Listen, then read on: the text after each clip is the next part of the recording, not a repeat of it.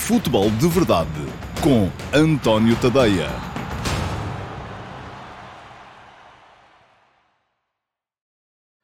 Ora então, olá a todos, muito bom dia. Sejam muito bem-vindos à edição número 55 do Futebol de Verdade. Hoje é sexta-feira, é dia 20 de outubro de um, 2023 e, ao contrário do que indica o título do programa, não vou cantar. Mas, de qualquer modo, uh, vamos uh, na sequência da emissão de hoje, que é sempre aquele dia estranho em que eu não sei se vocês vêm da live, se já estiveram na live, se uh, chegaram aqui depois da live ou se estão a ver este antes e não, nem se lembraram da live e, nesse caso, vos mando para lá para verem a live no final deste programa do Futebol de Verdade de hoje, mas hoje uh, vamos responder aqui a duas perguntas uh, que uh, me deixaram. Uma delas na caixa de comentários do programa de ontem, no meu canal de YouTube, e a outra na chatroom Perguntas do Discord no meu servidor de Discord, ao qual acedem os subscritores premium do meu Substack em tadeia.substack.com. Ora, uh, uma das perguntas, e já vão perceber isso mais à frente, é que dá origem a este título, uh, que já proporcionou a todos um dos momentos uh, mais bem dispostos da televisão em Portugal, com Jorge Jesus a cantar Marisa. Mas eu não vou cantar, só vou dizer que às vezes, de facto, é preciso perder para amanhã se ganhar. Bom, e assim, dito assim, a coisa fica mais, mais simples. Muito bem. antes de avançarmos para as uh, respostas às vossas perguntas no QA de hoje, aquilo que uh, tenho que vos recordar é que hoje não há futebol de verdade flash do jogo de ontem, do Rebordosa 0, Sporting Clube Braga 2. Foi uma decisão que eu tomei, não fazer edições do Futebol de Verdade Flash relativos aos jogos desta terceira eliminatória da Taça de Portugal. Porquê? Porque as equipas vêm muito descaracterizadas e uh, uh, achei também que precisava desta mini folga, que era, pelo menos esta semana, não ter edições do Futebol de Verdade Flash para fazer, além das que fiz, um, relativas aos jogos da Seleção Nacional. De qualquer maneira, ficam desde já a saber que no fim de semana vai haver uma edição uh, conjunta, vamos chamar-lhe assim, do Futebol de Verdade Flash, que será entregue durante o fim de semana aos subscritores premium do meu Substack. Eh, e depois os outros poderão ver na próxima segunda-feira, aqui na sequência eh, do Futebol de Verdade normal, daquela que será então a edição número 56 do Futebol de Verdade, a reposição desse Futebol de Verdade Flash, em que falarei dos jogos da Taça de Portugal. Portanto, não naquela lógica habitual, mas falarei na mesma, farei aqui na mesma um pequeno comentário aos jogos da Taça de Portugal deste final de semana semana. Pronto. Uh, de resto, uh, o que há para fazer aqui hoje é, se ainda não viram a live, lembrar-vos que no final deste programa podem dar um salto ao canal e ver a emissão em direto. E se não viram é uma pena, porque aquilo que vale a pena de facto é estar em direto é uh, participar, é comentar. Eu lerei os vossos comentários, ou leio os vossos comentários nas lives de sexta-feira, respondo a perguntas que me são colocadas no live chat e, portanto, aquilo que uh, quem ainda não fez pode fazer é inscrever-se no meu canal e fica aqui o link para o poder fazer e ativar as notificações. É muito importante que ativem as notificações, cliquem em cima do sino para poderem uh, receber essas mesmas notificações da parte do YouTube sempre que há um novo futebol de verdade. E uh, isto inclui naturalmente as emissões em direto, as lives, uh, porque lá está, uh, para terem a certeza que não falha uma live, que aparecem, que comentam, que perguntam, que veem os vossos comentários refletidos no programa,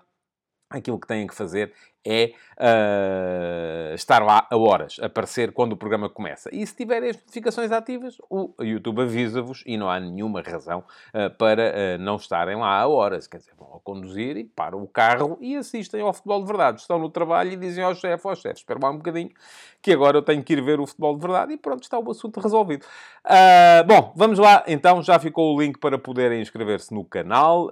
vamos entrar na edição de hoje do Q&A. Futebol de Verdade com António Tadeia.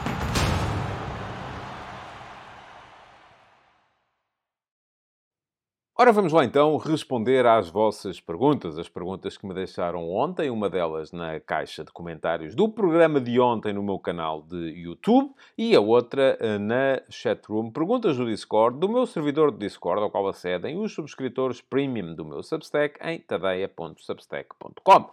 A primeira pergunta já está aí à vossa frente e foi a pergunta que ficou uh, na caixa de comentários do meu uh, canal de YouTube, do programa de ontem no canal de YouTube. Uh, veio do Alexandre Luiz, muito obrigado, Alexandre. E diz o Alexandre o seguinte: Boa tarde, António. A questão que lhe coloco centra-se essencialmente na tentativa de trazer a festa da taça a palcos secundários, em que a efusividade dos adeptos em menor número torna este tipo de encontros em verdadeiros espetáculos de futebol. Pergunto-lhe, por que não apostar mais no futebol para todos? Por que não dar mais condições a clubes menores para que se tenha cada vez mais equilíbrio entre equipas e assim este tipo de jogos trazer maior atratividade, audiências televisivas, por exemplo, sabendo que existe dinheiro no futebol, não estará ele mal distribuído? Obrigado. Obrigado, Alexandre. Este é um tema que é recorrente uh, nas edições do Futebol de Verdade. É evidente que sim, que o dinheiro está mal distribuído. Toda a gente já percebeu isso, uh, mas a questão é, e será que nós queremos, uh, nós, enquanto sociedade, queremos que o dinheiro esteja mais bem distribuído? Se calhar não queremos. porque este discurso, que é um discurso, enfim, a sociedade é injusta, o mundo é injusto, todos nós sabemos que isto é assim. Uh, há ricos e pobres, há felizes e infelizes, isto não é distribuído de forma igualitária por toda a gente. Todos nós sabemos que isto funciona assim e no futebol também funciona assim e vou dizer-lhe, uh, vai funcionar cada vez mais. A questão é, e ainda ontem por acaso escrevi um bocadinho sobre isso também, sobre o dinheiro do futebol, a propósito, na altura do, eh, do, do, do, programa Regressar e das limitações que vão passar a ser impostas no Orçamento de Estado para 2024 relacionadas com o programa Regressar, em que os clubes vão deixar de ter, os clubes grandes, vão deixar de ter a oportunidade de fazer regressar grandes estrelas eh, que deixam de ter isenções fiscais e, portanto, vai ficar mais caro pagar-lhes os salários que eles oferem. Escrevi também sobre a carga fiscal desmedida que é aplicada, ou desmedida não, acaba por ser um bocadinho igual à das outras eh, áreas da sociedade, sociedad que é aplicada em Portugal, enquanto outros países na Europa têm benefícios para os clubes de futebol nestas coisas, nós não temos assim tanto, só os franceses é que pagam mais do que os portugueses eh, em termos de carga fiscal no futebol. Escrevi sobre a questão do IVA eh, relacionada com os bilhetes para se assistir a jogos, escrevi sobre a questão dos direitos televisivos e a questão dos direitos televisivos e da centralização dos direitos televisivos, e fica aqui o link depois também para quem quiser ler o, o texto, que é o texto do último passo de ontem, quem porventura eh, lhe tenha escapado. A questão dos direitos televisivos acaba por ser um tema uh, fraturante uh, quando se começa com este discurso: ah, o futebol, o dinheiro devia ser mais bem distribuído, devia haver dinheiro para distribuir pelos clubes pequenos. Mas uh, a questão que se coloca aqui é que depois a esmagadora maioria das pessoas é adepta dos clubes grandes e não quer isso. Porque no dia em que se falou daquilo que é a centralização dos direitos televisivos e que vai avançar. Eh, há um decreto-lei a impor que ela tem que avançar até 2028. Mas no dia em que se impôs que uh, vai ter que haver centralização dos direitos televisivos, a única preocupação, ou a preocupação global da maior parte das pessoas relacionada com isso é e o meu clube vai ficar a perder? Quer sejam do Benfica, quer sejam do Sporting, quer sejam do Flóculo do Porto. Porque já se está a ver aqui uma coisa. Há, há um contexto geral de recessão em termos de televisão na Europa, no mundo, aquilo que se percebe é que o dinheiro que há para investir por parte das televisões é menos, é menor hoje do que era há 10 anos. Uh, não há tanto dinheiro para investir. Ora, se nós, além de, e isto está a ver-se, por exemplo, quando, uh, e ainda ontem também expliquei isso, uh, a Liga Francesa não está a conseguir vender os direitos televisivos para os próximos 5 anos do, do seu, do seu produto, o produto tem para vender, porque as, as estações de televisão não estão a chegar-se à frente com valores que ainda assim eram inferiores àqueles que tinham sido pagos para, o, para os últimos 5 anos. Portanto, se há menos dinheiro se nós ainda por cima uh, queremos, e eu acho que é justo, Uh, não só por uma questão de potenciar a competitividade, de permitir que os nossos campeonatos sejam mais, mais competitivos e logo mais interessantes, mas também por uma questão de justiça, e é importante que isso seja tido em conta. Se queremos dividir menos dinheiro de forma mais igualitária pelos mesmos competidores, é muito fácil fazer as contas e de perceber que aqueles que recebem mais neste momento vão ter que receber menos. Ora, aquilo que é a proposta, ou aquilo que é a promessa uh, da Liga Portugal, é que os clubes principais não vão receber menos. E que, com a centralização, os clubes que agora recebem mais vão receber pelo menos o mesmo. E eu acho que isso já não seria possível se esses clubes negociassem os seus direitos de forma individual e, portanto, não tivessem que dar nada a ninguém. E mais impossível se torna, e enfim, espero estar enganado, mais impossível se tornará eh, quando nós, aquilo que estamos aqui a defender, e eu acho que é justo que seja assim, é que haja uma distribuição mais igualitária do bolo. Uh, portanto, para responder à sua pergunta, Alexandre, sim, era justo que assim fosse. Mas também aqui a questão que nós temos que colocar é outra. É, o futebol tem que ser o motor da sociedade? O futebol, de repente, tem que ser, uh, uh, e ainda hoje, por acaso, a propósito de outro tema completamente diferente, no último passo de hoje, sobre as cidades-sede para o Mundial de 2030, em que já se sabe que Portugal vai ter apenas três cidades-sede, ou três sedes, até podem ser duas em Lisboa e uma no Porto, vamos a ver, não está ainda estipulado quais são. Uh, mas é, é o seguinte, mas ok, todos nós concordamos que o país deve ser descentralizado.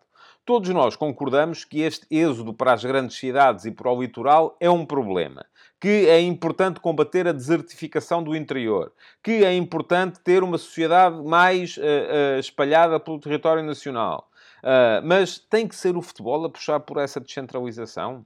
E depois nós não vamos chegar e dizer assim: é pá, mas fomos fazer aqui um estádio em Évora, em Castelo Branco, em eh, Bragança, em Viseu, Uh, e depois não há gente para encher esse estádio. Porque de nada nos serve, uh, de repente, uh, sermos a favor dessa descentralização e achar que deve ser o futebol a puxar por essa descentralização se depois não, não houver gente nesses focos de descentralização para corresponder.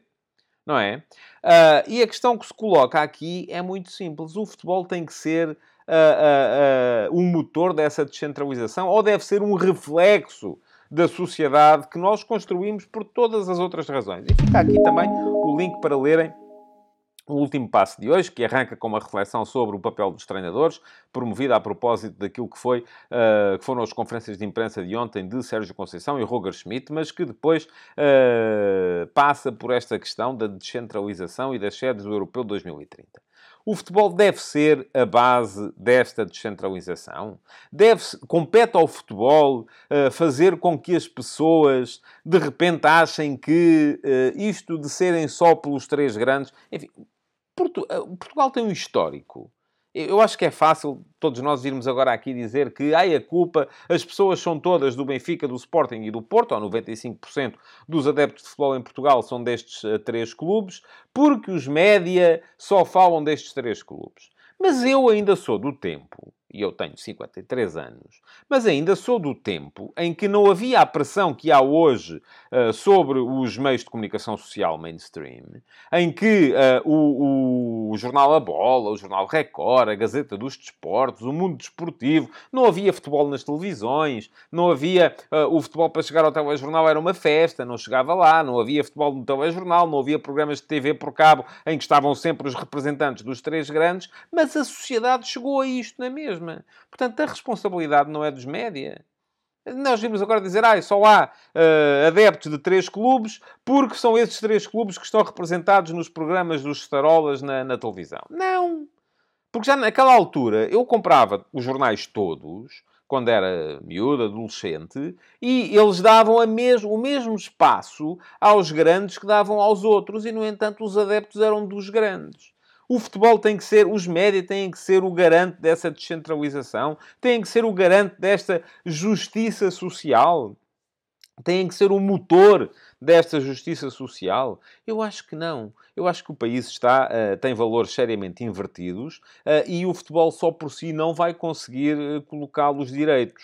Deve tentar na mesma? Eu acho que sim, que devem ser feitos esforços para isso. Mas se de repente nós agora dissermos assim, ok, vamos combater esta uh, centralização nos grandes focos, e em vez de fazermos o Mundial de 2030 no Estádio da Luz, no Estádio do Dragão e nos estádios de Alvalade, vamos apostar uh, numa descentralização. Enfim, isto pode ser feito de maneira radical. Uma delas é, uh, uma maneira mais simples, é ok, vamos só substituir uma das sedes de Lisboa, que seria necessariamente Alvalade, por um, um estádio no Algarve, ou, uh, que já está feito, enfim, não, era só remodelá-lo, era só aumentar-lhe a capacidade para ter capacidade para albergar os jogos de um campeonato do mundo e, e, e, e tal. E depois, no fim, vai haver, vai haver quem diga assim, então, mas espera lá, tivemos aqui a torrar dinheiro dinheiro público, para um estádio que não tem sequer uma equipa para lá jogar? Não é por falta de estádio que não há uma equipa para jogar ali, é porque de facto não há uma equipa para jogar ali, porque o país não tem isso.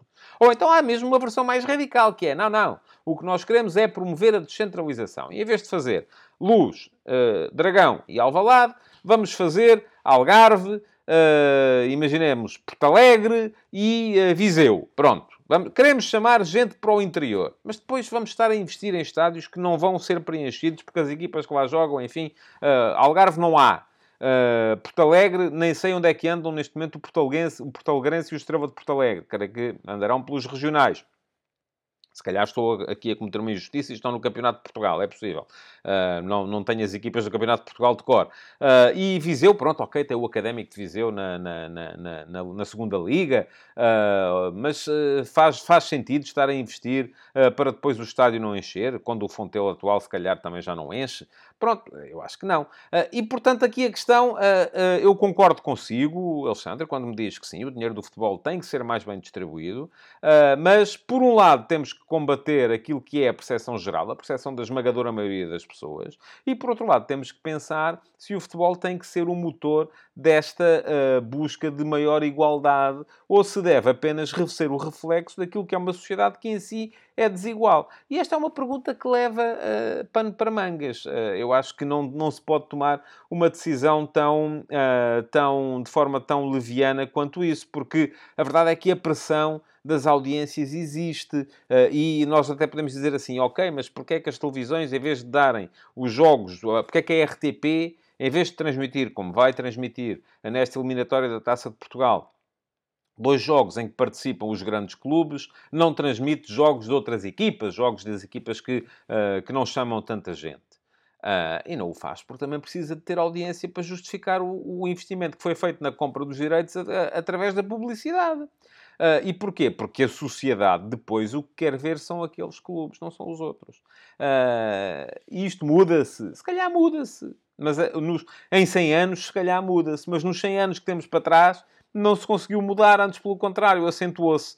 Uh, portanto, será que temos... A... Há 100 anos, quando começou o futebol de competição nacional em Portugal, um, e em que os clubes muitas vezes eram puxados, a popularidade dos clubes, e eu acho, enfim, é a minha tese, é uma tese quase de sociologia, acho que os clubes, a, a popularidade dos grandes clubes foi muito puxada pela presença dos ciclistas uh, nas edições da Volta a Portugal nessa altura, do Trindade, do Nicolau e por aí afora, uh, que levou a que as pessoas fossem do Benfica ou do Sporting, e na altura não havia adeptos do Porto fora da, da, da zona do Porto.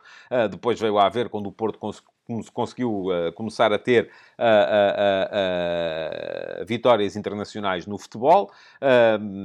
eu lembro-me de ser miúdo em Coruche, e Coruche é aqui a 80 km de Lisboa, e de haver um adepto do Futebol Clube Porto na vila. Uh, portanto, era uma coisa assaz rara, não, não se encontrava. Agora, hoje em dia já não é assim, já há muita gente que é do Futebol Clube do Porto, uh, uh, pelo, pelo, país todo, mas aquilo que a sociedade fez foi acentuar estas assimetrias. Um, e como é que o futebol pode combater isto? Pode fazer uma coisa que eu acho que é justa, de facto, que é distribuir melhor o dinheiro, mas para isso vai ter que lutar contra a sociedade. E é isso que o futebol tem de ter muito claro. É que no dia em que quiser fazer uma distribuição mais uh, uh, igualitária do dinheiro, da receita, vai ser contra a sociedade. Porque a sociedade não quer isso. Os portugueses não querem isso. Os portugueses querem primeiro os interesses dos seus clubes. Os seus clubes são três, muito basicamente. Uh, e, sobretudo, o que eles não querem, e basta andar pelas redes sociais para perceber, é que, ok, tudo bem, vamos dar mais dinheiro aos outros, mas, atenção, o meu tem que ganhar pelo menos o mesmo. E até depois vêm dizer, ah, não, mas o meu é que tem audiências. Então, se o meu é que mete as pessoas a ver na televisão, depois eu tenho que estar a dar o dinheiro para os outros. Não, não, eu não quero dar nada disso. Isto é, é, é, é, quase um ensaio sobre a natureza humana, que não é uma coisa muito uh, recomendável, conforme podemos ver uh, por aquilo que vamos vendo. Bom, uh, já vos deixei a resposta à pergunta do Alexandre. Já sabem, deixem perguntas na caixa de comentários do programa para poderem ser respigadas depois para a emissão da próxima segunda-feira, onde volta a haver QA, além de haver reposição desse tal futebol de verdade flash especial Taça de Portugal. Eh, que os subscritores premium do meu Substack vão poder eh, receber mais cedo. E já sabem, se quiserem eh, ser subscritores premium do meu Substack e ter acesso ao servidor do Discord, ao canal de Telegram, a todos os textos, ao recebimento antecipado das edições do Futebol de Verdade Flash, ao recebimento em exclusivo das edições do Futebol de Verdade Report, que é o meu uh, programa de uh, análise tática, que é semanal, aos textos exclusivos para subscritores premium uh, do meu Substack, e ainda neste fim de semana vamos ter uma análise mais aprofundada àquilo que é a situação do Ajax, que neste momento está em posição de descida de divisão uh, no, uh, no campeonato da, da Holanda. Já sabem que para receberem isso tudo e para poderem ler isso tudo, só há uma maneira: é serem subscritores uh, premium do meu Substack. E fica aqui o link para poderem fazer essa subscrição. Custa-vos 5 euros por mês, ou então, se quiserem aproveitar o desconto que está associado a uma subscrição anual ou comprometimento anual com o meu jornalismo, 50 euros por ano com dois meses de borla. Portanto, já sabem, é, se não quiserem ou não puderem pagar, uh, têm também a possibilidade de fazer a subscrição gratuita. Também é naquele link que eu vos deixei lá atrás. Fazem a gratuita, têm apenas, não têm acesso às vantagens exclusivas de subscritores premium, mas continuam a garantir que recebem no vosso e-mail uh, os textos para subscritores gratuitos e há todos os dias o último passo, logo de manhã, uh, com a minha reflexão sobre a atualidade futebolística nacional e internacional e assim escusam de estar à espera que, de repente, o algoritmo do Facebook ou do Twitter ou do Instagram, ou seja o que for, vos mostre as minhas publicações, porque muitas vezes isso não acontece. Bom, vamos passar à resposta à segunda questão de hoje, que era a tal que me podia dar para cantar. É preciso perder para amanhã se ganhar, mas uh, não vou cantar, garanto. Uh, desde já podem tirar o cavalinho da chuva, porque não vai acontecer. Uh, embora isso, se calhar, viesse a beneficiar as visualizações do programa, se eu o fizesse. Mas lá está. A pergunta já está aí à vossa frente, vem do Josias Martins Cardoso e foi deixada no meu servidor de Discord. E pergunta ao Josias o seguinte: Boa noite, António. Boa noite, Josias. Bom dia. Pode explicar o caso da Irlanda, que precisa de perder com os Países Baixos para ainda sonhar com o apuramento para o Euro 2024? Concorda que o ranking de uma outra competição, no caso da Liga das Nações, possa interferir com a qualificação para o Europeu? Muito obrigado. Obrigado eu, Josias, pela sua pergunta. Este é um tema engraçado. Uh, e felizmente é um não tema, porque conforme vou explicar a seguir, não, não está aqui em causa. Enfim, uh, lá está. Isto é um bocadinho uh, a transformação desta questão, que é uma questão que em termos teóricos faz todo o sentido ser colocada, mas que em termos práticos faz zero sentido ser colocada, porque não vai acontecer.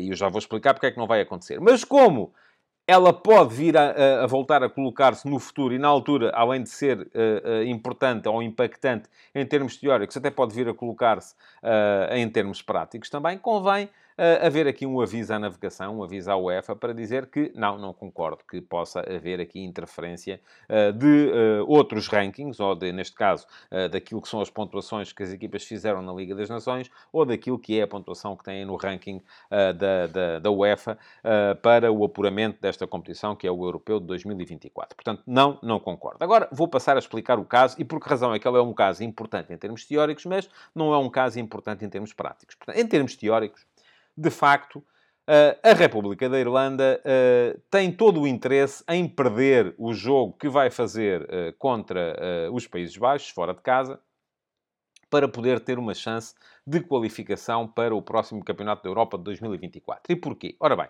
olhamos para o grupo em que estão as duas equipas. A França é a primeira e já está apurada, tem 6 jogos, 18 pontos, 6 jogos, 6 vitórias, ganhou os jogos todos, está apurada. Depois, em segundo lugar estão os Países Baixos, 6 jogos, 12 pontos, e a Grécia, 7 jogos, 12 pontos. Segue-se a República da Irlanda, 7 jogos, 6 pontos, já sem hipóteses de se qualificar diretamente, e Gibraltar, 6 jogos, 0 pontos. Perdeu todos os jogos. Ora, já se vê por aqui que as duas, uh, as duas equipas que podem lutar pela vaga que resta são os Países Baixos e a Grécia. Têm ambos neste momento 12 pontos, embora os Países Baixos, tendo ganho à Grécia uh, na última jornada, uh, tenham uh, a vantagem de ter mais um jogo ainda por disputar.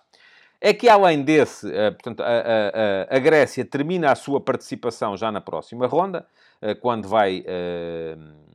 não, perdão, errado. aqui não é assim.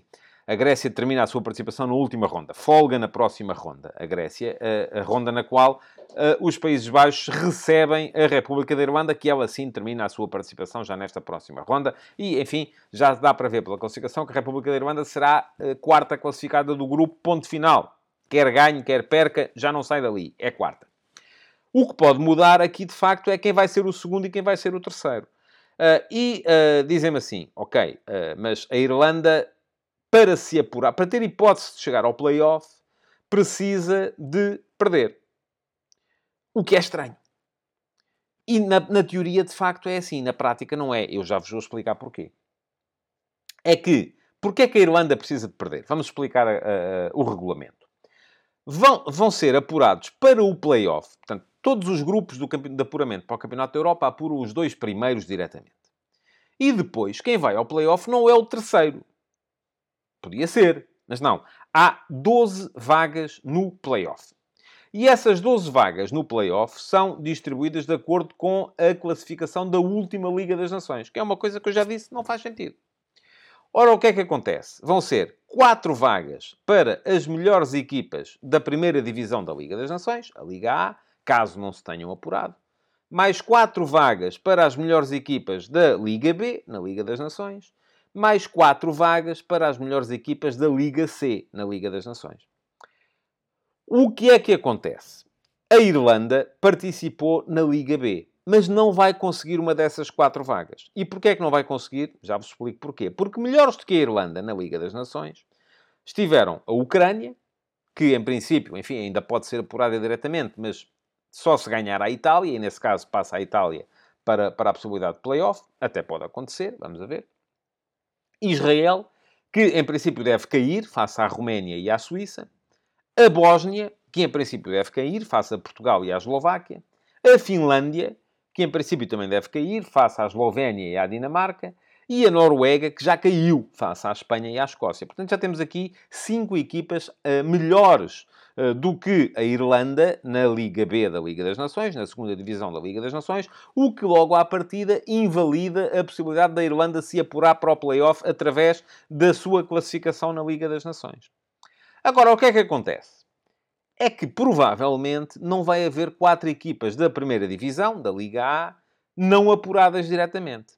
E se não houver quatro equipas da Liga A não apuradas diretamente, aquilo que vai suceder é que essas vagas que sobrarem vão ser atribuídas, em primeiro lugar, ao vencedor da, da, da, quarta divisão, da Liga D, que é a Estónia. Isto pode parecer confuso, mas não é. E a Estónia está a contar com isso para poder entrar no playoff. E se continuarem a sobrar vagas, isto é, se houver mais do que, se, se houver menos do que três equipas quali não qualificadas na primeira divisão da Liga das Nações, esses lugares vão ser atribuídos de acordo com o ranking da UEFA. E é aqui que entra a tal questão uh, da Irlanda lhe dar jeito de perder esse jogo contra os Países Baixos. Porquê? Porque se, se os Países Baixos se apurarem diretamente, a Irlanda está à frente da Grécia no ranking. Mas se os Países Baixos não se apurarem diretamente e for a Grécia a apurar-se diretamente, a Irlanda está atrás dos Países Baixos. Portanto, essas vagas que serão atribuídas de acordo com o ranking beneficiariam antes os Países Baixos do que a Irlanda. Portanto, em termos teóricos, sim, a Irlanda daria jeito de perder contra os Países Baixos nesse jogo uh, que, lhes, que lhe falta disputar para poder ter mais chances de chegar uh, ao play-off de apuramento para o Campeonato da Europa de 2024. Mas porquê é que isto não faz sentido? Ou porquê é que isto é um não caso no plano prático? É um não caso por uma razão muito simples. É que Países Baixos e Grécia têm neste momento 12 pontos. Mesmo que uh, os Países Baixos percam com a Irlanda e a Grécia vá ganhar uh, ou ganhar a França no jogo que lhe falta, o que é uma coisa altamente improvável de acontecer tanto uma coisa como a outra, isto só seria relevante se a seguir a Holanda perdesse, ou os Países Baixos perdessem com Gibraltar também. Porque basta aos Países Baixos uh, ganhar a Gibraltar para. E é uma coisa que, enfim, ninguém está a ver não acontecer, não é? Eu, na, na, última vez que Gibraltar conseguiu ganhar um jogo na qualificação, uh, uh, as galinhas ainda deviam ter dentes. Um, e por acaso não fui ver se isso alguma vez aconteceu, uh, mas podia ter ido, de facto. Uh, mas uh, se, se, os Países Baixos ganharem a Gibraltar, mesmo que percam com a Irlanda, serão sempre segundos. O que quer dizer que a Grécia será sempre a equipa que vai estar ali a lutar por uma vaga no play-off e não os Países Baixos. Portanto, no fundo, teoricamente, sim, é preciso perder para amanhã se ganhar, como dizia a canção. mas no plano prático, não, é absolutamente irrelevante eh, porque estou convencido que os Países Baixos vão apurar diretamente e quem vai estar neste grupo na luta pelo playoff são a Grécia e a Irlanda. Pronto, está a questão uh, explicada. Uh, mas é uma excelente pergunta, Josias, porque é um caso bicudo e é um imbróglio, um berbicacho uh, que podia ter, ou até pode vir no futuro a dar uh, casos bem mais complicados no plano prático também, além de serem complicados no plano teórico, e portanto convém que a UEFA meta a mão na coisa para evitar que em ocasiões futuras não venha a ter que se deparar com um problema destes e com uma equipa que lhe dá jeito de ganhar, para, que lhe dá jeito de perder para se poder apurar. Portanto, isto não faz nenhum sentido no plano do jogo. Bom, chega ao fim a edição de hoje do Futebol de Verdade. Já sabem, se vieram para aqui reconduzidos após a live, muito obrigado. Deixem o vosso like, espero que tenham deixado o vosso like na live também. Deixem perguntas uh, para poderem ser eventualmente respondidas na edição da próxima segunda-feira. Se, pelo contrário, uh, ainda não viram a live, ou porque não se lembraram, ou porque não puderam, uh, o que é que têm que fazer é continuar aqui no canal e passar uh, para uh, o direto do Futebol de Verdade de hoje, que ocorreu ao meio-dia e meia, como acontece todas as sextas-feiras. É o dia em que eu mantenho a interatividade viva, em que leio os vossos comentários, em que respondo aos vossos comentários, em que respondo às vossas perguntas e em que estou aqui para vocês, uh, para a despacho, para podermos todos conversar sobre futebol, porque o Futebol de Verdade é um bocado isso também, é a possibilidade de interatividade entre todos nós. Muito obrigado por terem estado aí. Uh, Segunda-feira há mais Futebol de Verdade. Até lá. Futebol de Verdade, de segunda a sexta-feira, às 12h30